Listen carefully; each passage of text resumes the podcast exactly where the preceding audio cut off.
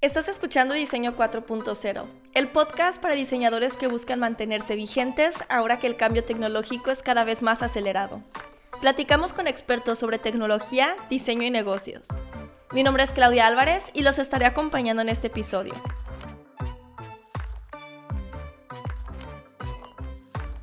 Un dato curioso sobre nuestro invitado de hoy es que inició a programar desde los 6 años y su pasión por la tecnología lo llevó a emprender varias startups de base tecnológica. Hoy nos acompaña desde Argentina Augusto Cesini. Actualmente trabaja con temas de digitalización e e-commerce. También trabaja con tecnologías emergentes como la inteligencia artificial, realidades mixtas, Internet de las Cosas, Smart Cities y robótica. Y es profesor en la Universidad Abierta Interamericana. Si es tu primera vez escuchando Diseño 4.0, o si aún no nos sigues, puedes mantenerte al tanto de nuevos episodios siguiendo el podcast en la plataforma en donde nos estás escuchando ahora. O me puedes encontrar en Instagram como ASI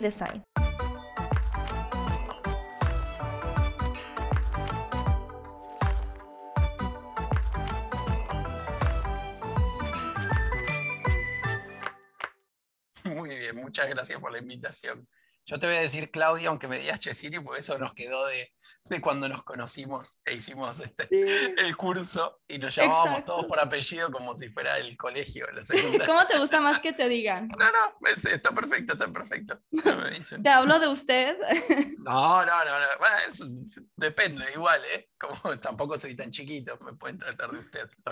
Tengo un montón de alumnos y me tratan de usted, así que claramente el ah, profe es usted, así que está bien. Sí, em, muy bien por la costumbre te seguiré diciendo Chesine, yo creo. Perfecto, perfecto.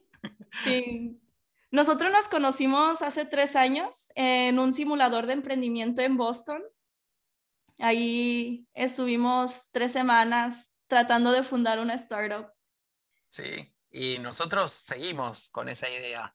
No sé si te ah. había contado. Nosotros, después de que terminó, ahí nosotros nos habían dado la posibilidad de presentar en Inc. Em, quedamos como, como, parte de los seleccionados, si bien no fuimos los ganadores generales, sí de nuestros, de nuestros equipos que estábamos ahí en Boston habíamos ganado y nos dieron esa oportunidad.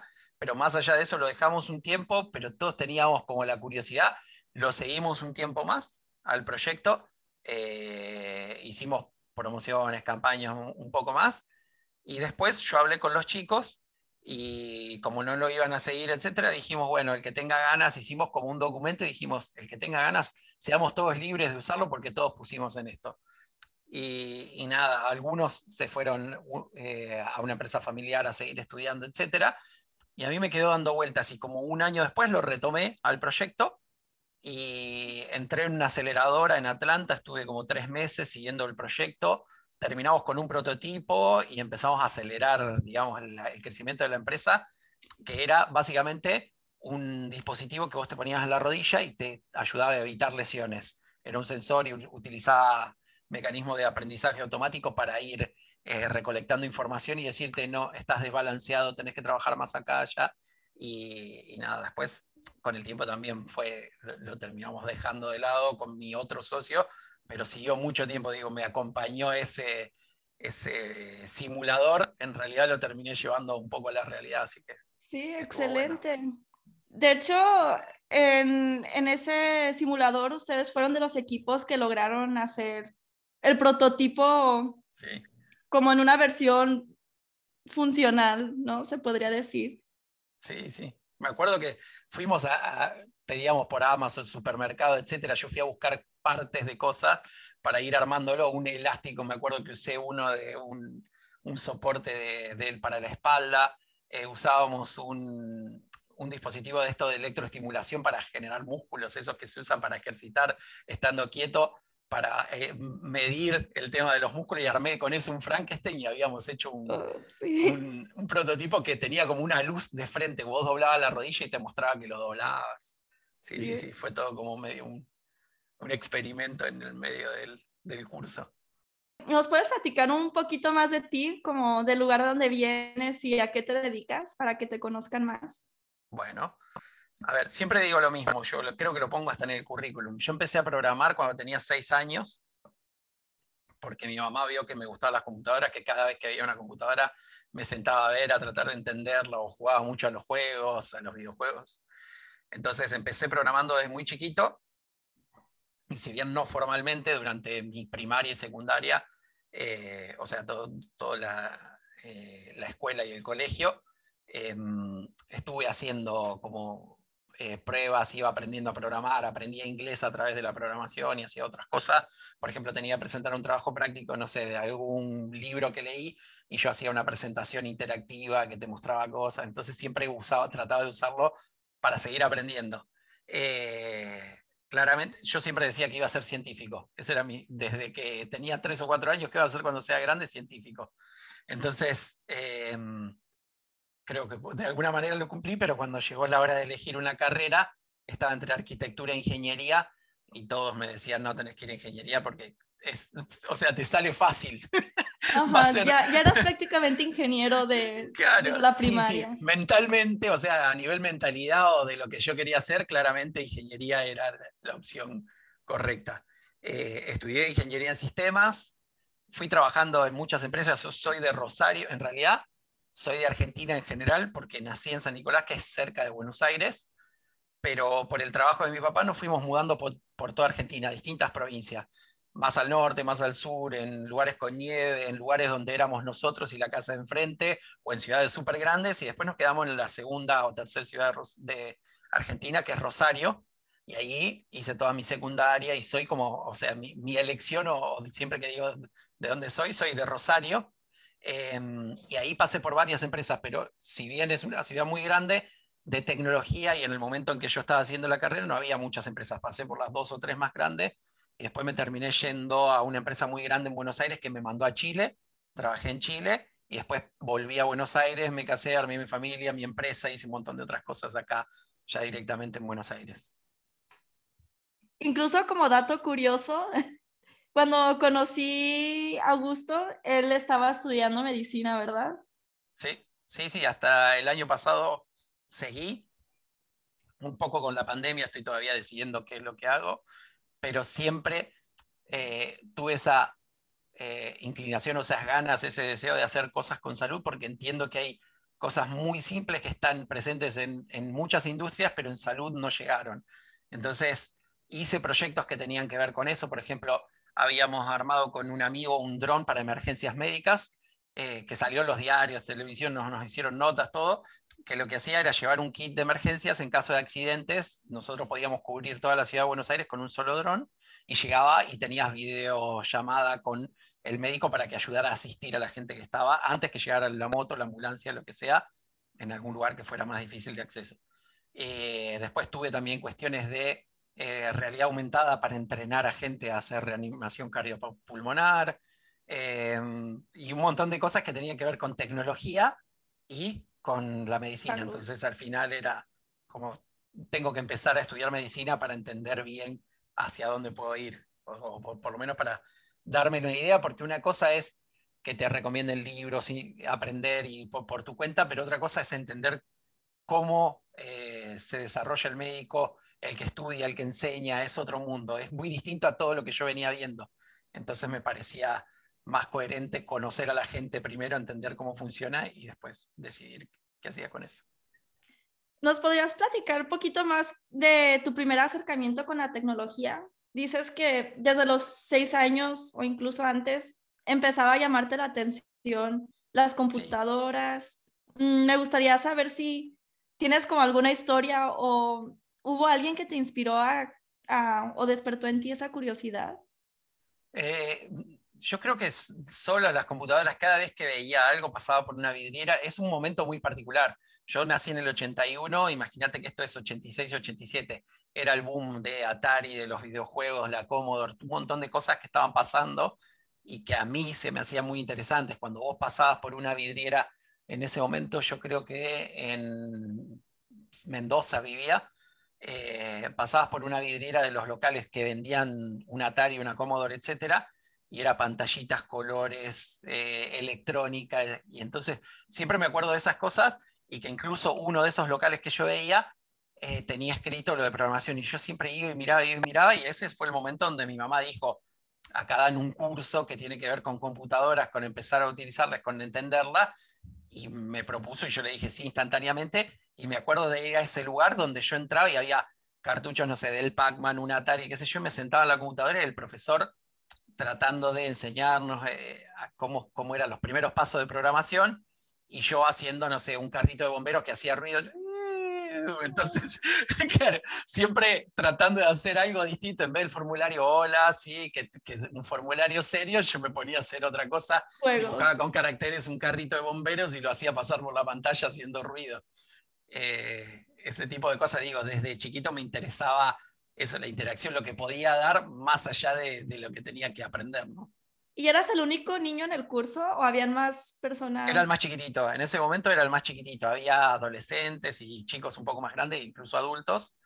Lo que tenía, yo no recuerdo bien, ya era como muy chico, pero el profesor era muy bueno porque me daba cosas al nivel que yo, o sea, claramente lo entendí, me siguió, me fue llevando a cosas que me interesaban a mí, así que desde ese lado siempre, también por eso tengo mi lado de profesor o de tratar de dar clases, enseñar todo lo que tenga que ver con tecnología, con videojuegos, con inteligencia artificial, porque tuve un buen profesor, aunque yo no recuerde ni dónde, ni, el nombre, ni nada, sí me acuerdo de esa experiencia de ir contento porque me iba a enseñar algo nuevo y eso lo iba a poder incorporar. Wow, seguramente era un profesor muy paciente o como que sabía hablar para que fuera entendible, ¿no? Sí, sí, sí, sí. Aparte, imagínate que en ese momento que recién se empezaba a programar computadora, etcétera, saber programar era alguien que ya tuvo una visión súper avanzada, porque ya sabía y ya daba clases y está buenísimo. Todo tu recorrido en el que has estado en contacto con tecnología y desarrollando proyectos em, pues relacionados con estos temas, ¿cuál consideras que sea la parte más difícil de trabajar con tecnología en tu ciudad?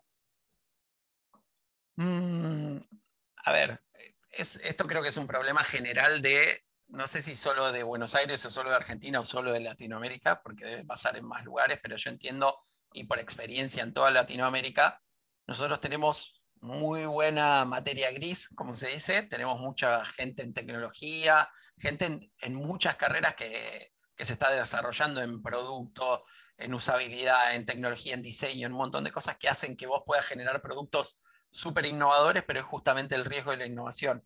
Estás innovando y estás tratando de generar un mercado donde no existe todavía o no está preparada la gente. Entonces, eso es lo más difícil a veces, encontrar un mercado en el lugar donde lo estás desarrollando, ¿sí?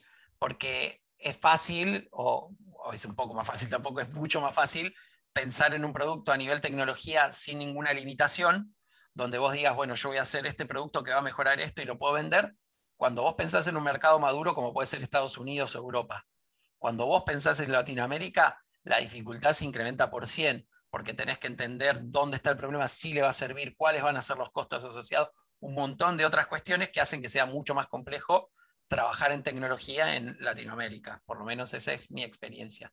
Sí, luego en Latinoamérica hay otras necesidades, como si te pones a querer diseñar lo mismo. Igual no, necesidades, no, necesidades son todas, prioridades. Claro, porque vos necesitas, claro, todas son necesidades. Yo necesito la computadora, pero, pero las prioridades son distintas. Mm. Porque cuando vos en realidad te pones a enseñarle a un chico que no tiene ningún recurso y le llevas la computadora y le enseñás o empieza, lo va a necesitar, entiende cuál es el uso, cuál es el beneficio pero la prioridad es otra. Él tiene otra prioridad, otras 10 prioridades que hacen que eso, aunque lo necesite, quiera competir con el resto del mundo y a nivel desarrollo le sirva un montón, la realidad es que necesita todavía poder comer, vivir bien y otras cosas que son prioridad para él.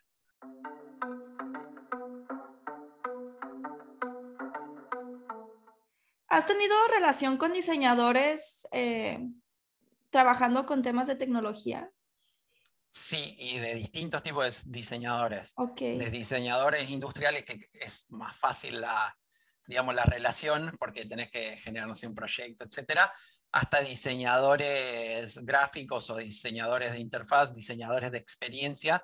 Eh, yo, entre medio de toda esa vorágine de, empresas, tuve una startup propia de videojuegos.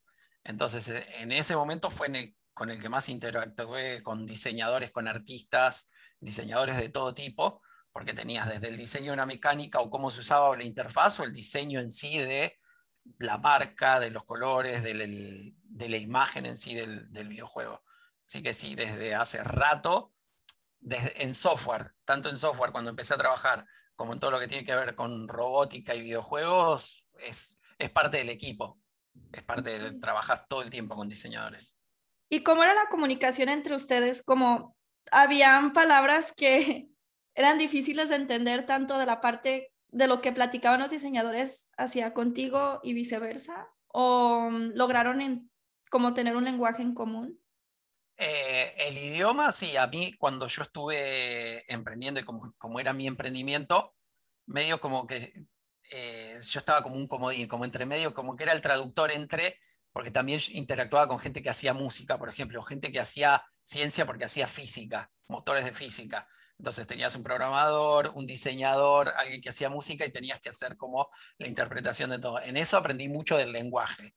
Pero por otra parte también y a lo largo de los años los diseñadores cambiaron mucho y se ayornaron y se actualizaron y, no están lejos. O sea, no creo que haya un programador que no pueda entender un diseñador o un diseñador que no entienda un programador, más allá de cosas específicas como el médico que te nombra una enfermedad, pero en el conjunto del trabajo en el día a día ya están muy a la par, o sea, no, hay mucho gap ahora. Sí fue pasando con el tiempo, ¿no? Se fueron actualizando y parte del trabajo que tienen ahora está mucho más relacionado con tecnología, por lo cual hablamos casi el mismo idioma. Entonces, ¿cuál crees que sea como el desafío más grande que existe ahora? y el tema es, bueno, ese, ese desarrollo no todos lo hicieron, por lo cual hay gente que sigue con un diseño tradicional pensando en, bueno, este es el diseño que queda bien con, no sé, por ejemplo, colores, formas, pensar desde ese lado y no pensar en quién lo va a usar, cómo lo va a usar, por un lado, y por el otro lado, cómo se va a implementar. El de la implementación es un, eh, digamos, un skill o una capacidad que tienen que desarrollar todos para mí los diseñadores, que es decir, bueno, esta forma, este, este diseño que yo estoy haciendo, cómo se lleva a cabo, cómo lo van a poder implementar, cuáles son las tecnologías, las herramientas, etcétera. Entender un poco, si bien no te metes en el detalle de cómo se va a implementar a nivel código, sí entender qué se puede y qué no se puede, de manera que tu diseño sea usable, sea implementable y que no hagas algo que es súper lindo, pero que después no se puede trasladar a una aplicación y que al final lo que hace es que repercuta en lo que vos te imaginaste como diseñador, porque la solución termina siendo, no sé, pegar una foto de lo que vos hiciste, pero no termina de, bajar el, digamos, la idea y el concepto que vos tenías. Entonces, entender un poco de cuál es el final de ese camino permite que en tu proceso vos hagas un, desarrollo y un diseño más aplicable, que se pueda eh, trasladar mejor a esa aplicación final, ese sitio, ese producto. Sí. ¿Cómo era el flujo de trabajo? ¿Como eh, el diseñador participaba en cierta parte del proceso o todos estaban involucrados de alguna manera durante todo el proceso? eso depende mucho de la empresa y de dónde estás trabajando. En general, cuando me ha tocado trabajar en equipos de producto digital, por ejemplo, una aplicación, sitios, herramientas, eh, el diseñador es parte del proceso desde que hace el benchmarking, o sea, ve qué se hicieron y cómo se lo solucionaron en, otras, eh, en la competencia, eh, en otras aplicaciones, sitios, lo, lo que sea que estés comparando, pero está desde el principio, porque por más que al inicio es qué vamos a hacer, cuál es la parte de negocio, que incluso a mí no, no, puedo darle mucha eh, carne, digamos, al, asunto, no, no, puedo aportar mucho, sí me interesa entender quién es el público objetivo, entender hacia dónde vamos, cuál va a ser la escala de lo que estamos pensando. Entonces, en todas esas palabras y en ese proceso me parece que siempre el tener un equipo multidisciplinario suma, porque las ideas desde diseño, desde tecnología, desde el negocio en sí mismo, son siempre hacia un lado, están como orientadas y a veces para sacarte y para darte un valor adicional, tenés que pensar en otra cosa, en otra idea o tiene que surgir desde otro lugar y los puntos de vista para mí siempre suman. Tener muchos puntos de vista hacen que sea mucho más rico el desarrollo que vos estés generando. Sí, cada vez es más importante como estarnos involucrando en proyectos tecnológicos porque es inevitable estar rodeados, ¿no? Eh, no hay nada sin tecnología, ¿eh? Claro, no hay nada sin tecnología. ¿Querés componer una canción? Hay que saber editarlo y hacer el máster y subirlo a Spotify, listo. Desde cualquier cosa que se te ocurra, siempre hay una herramienta y una tecnología que vas a tener que, utilizar, te vas a tener que amigar. a, menos que seas un artesano, que también, porque al final vas a venderlo en tu círculo cerrado, pero si vos querés crecer, al final vas a tener que pensar en una plataforma dónde lo vendo, cómo lo vendo, cómo cobro. Como un e-commerce, quizá. claro, no lo sé. sí, sí, sí, sí, exactamente, como marketplace. Sí, oye, ¿y qué recomiendas para las personas que les gustaría involucrarse más en temas de desarrollo tecnológico o que dicen, ok, sí, quiero saber más de tecnología para pues estar al corriente con lo que está pasando, pero no saben por dónde iniciar? ¿Qué recomiendas en este caso? Y lo a ver, en particular, primero hay un montón de plataformas, ya es tecnología, así que de base ya está ganando, pero hay un montón de plataformas como Udemy, Coursera, todas las eh, plataformas de Harvard X o edX, Education X, eh, tienen un montón de cursos que son súper variados. Podés pensar en usabilidad para aplicaciones súper específicos y hay de lo que quieras. Hay cursos muy cortitos. Esa es una opción si tenés ganas y tenés una idea ya de hacia dónde querés ir. La otra opción, que siempre a mí me funcionó mucho para meterme en temas de los cuales no sabía nada, porque una cosa es decidir, bueno, yo quiero hacer aplicaciones de celulares y quiero ayudar desde el diseño y entender cómo puedo eh, incorporarme a un equipo que esté trabajando así. Listo, es una idea súper clara de lo que quiero hacer. Pero muchas veces es, yo quiero explorar o saber qué, puedo, qué puede aportarme a mí la tecnología o cómo me puedo incorporar un equipo que utilice tecnología, pero no tengo en claro dónde.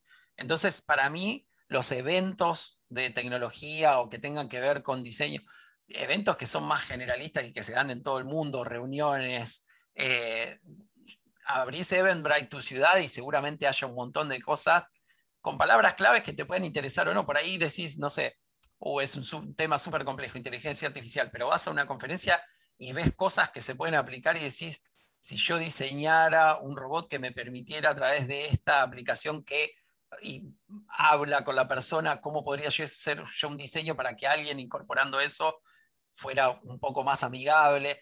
Y te van a salir cosas. Para mí, participar en eventos con gente, ahora es un poco más difícil, digo, en el sentido de interactuar, etcétera, y, que sea un poco más fluido, eh, hablar con gente extraña, que esté ahí haciendo lo mismo, porque pasa mucho eso de que no sé, vine porque me interesa el tema, no sé nada, y pasa. Ahora es un poco más difícil esa interacción, pero los eventos online pasan todos los días, todo el tiempo. Y escuchar, mismo ir escuchando, ver alguna charla y eso que te despierte, ir a escuchar una charla en TEDx de algún tema particular y escuchar. Para mí es leer mucho y escuchar del tema que yo quiero eh, empezar a internalizar.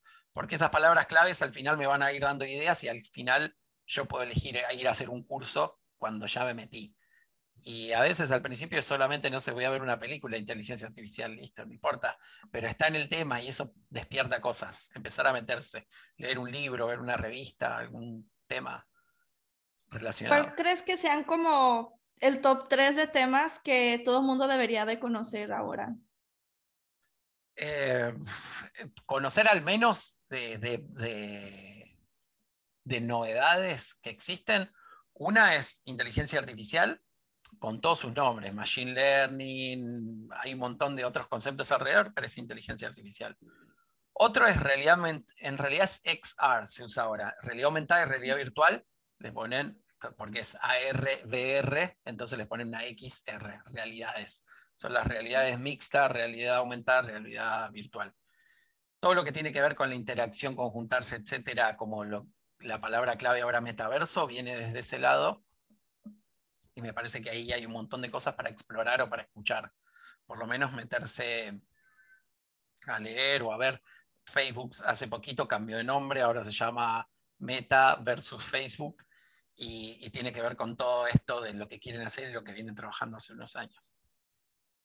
Y tercero, y solo porque me resulta interesante de las cosas que puede llegar a romper en, cuestiones de, estructuras que nosotros tenemos hechas, es la computación cuántica.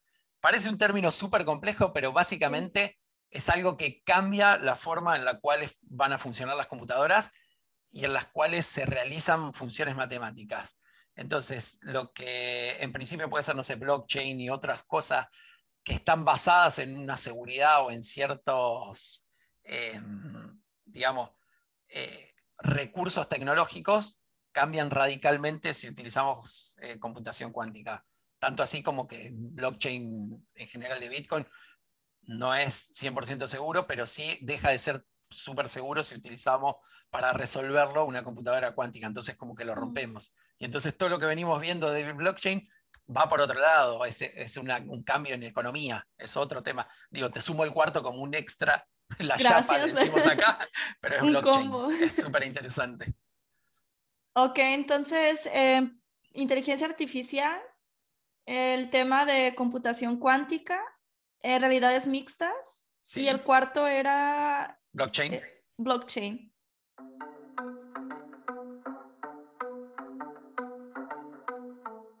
Me gustaría preguntarte dos cosas. Una, ¿cuál fue el último libro que leíste y que te gustó? Y la otra, si hay alguna persona que admires o una tipología de persona que, que admires mucho o te inspire. Em, a ver, el último libro que leí fue en estos días, que me lo debía, es Rebelión en la Granja o La Granja de, de George Orwell, porque me lo debía porque hace un montón que quería leerlo, leí otras cosas de Orwell y, nada, me gustó muchísimo. Me, gustó la crítica, un montón de cosas que tiene. No soy muy politizado, de hecho soy bastante agnóstico a un montón de cuestiones, trato de buscarle la lógica a todo, pero me gustó porque es, está bueno. La, forma en que lo cuenta es como una ficción planteando problemas de la realidad, está muy bueno. Eh, es un libro clásico y nada, no podía no leerlo. Y aparte es súper cortito. Em, y personas, eh, a ver, casi todos los que innoven, los que trabajen en innovación y que lleguen a generar algo, es un, es un arquetipo, un, tipo de persona. Em, que lleguen porque, porque yo entiendo, o en realidad mi idea es en algún momento seguir ese camino, todo ese, proceso, y lo probás muchas veces.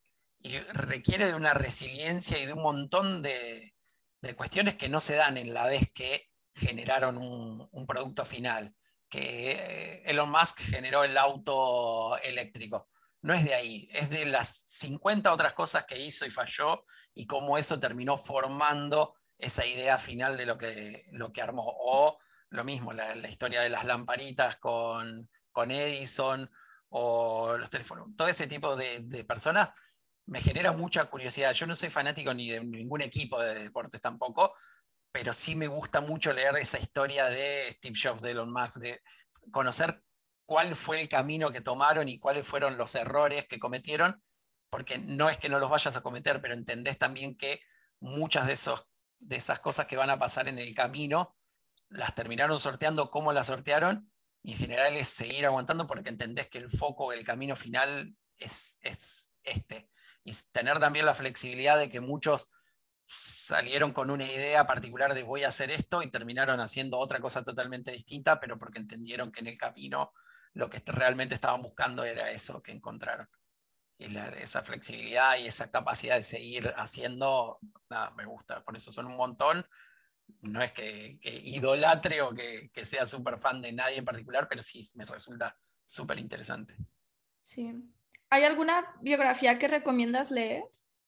A mí la de Steve Jobs me encantó, eh, pero no es una biografía en sí, pero hay un libro que resume a muchas de la gente de tecnología del Silicon Valley en el momento donde surgieron un montón de las empresas que hoy conocemos, que se llama Silicon Boys, no es muy conocida, pero cuenta, por ejemplo, la historia de Bill Gates, de Google, de, un montón de gente, y, cómo interactúan entre ellos y cómo se generaron, que era como más como una novela, como si fuera, no sé, acá tenemos un, chimentos, le decimos los paparazzi, como que mm. cuentan muchas cosas de, cómo fue a nivel eh, y cómo fueron creciendo, dónde se desarrollaron, etcétera, que estaba muy bueno. No es la biografía de uno, sino de varios a la vez.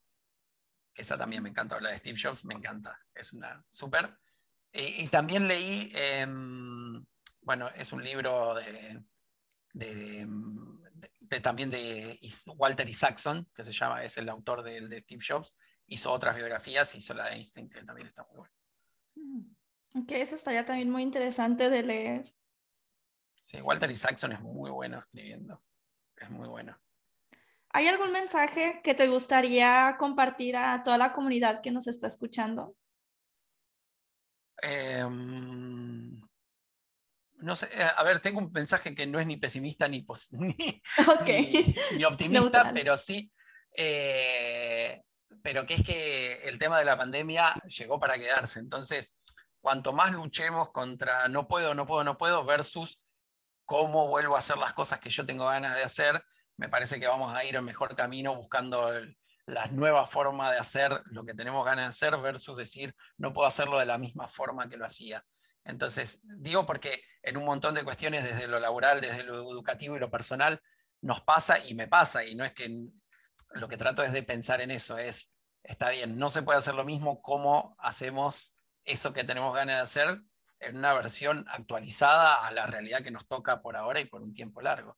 Entonces, tratar de ser lo más abierto y, adaptable posible para encontrar la forma y disfrutar eso que podemos hacer versus recordar o decir no puedo hacer esto que, nos traba y nos, y nos bloquea de hacer lo que queremos.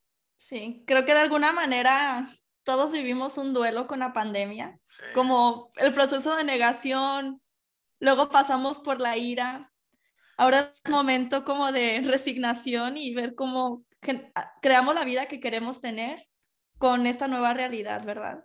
Exacto, exactamente.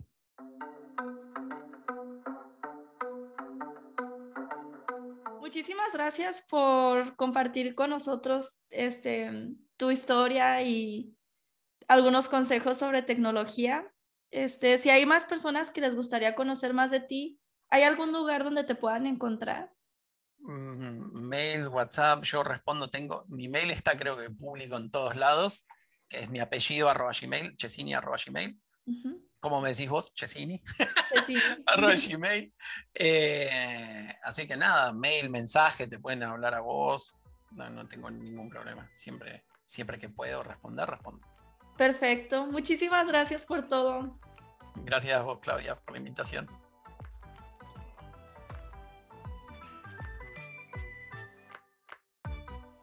Gracias por habernos escuchado hoy. Si te gustó el episodio, compártelo con un amigo. La próxima semana tendremos un episodio en inglés en el que platicaremos sobre realidades mixtas y sobre productos y servicios en Italia que integran tecnología. Te deseo un bonito fin de semana y aquí nos escuchamos la próxima.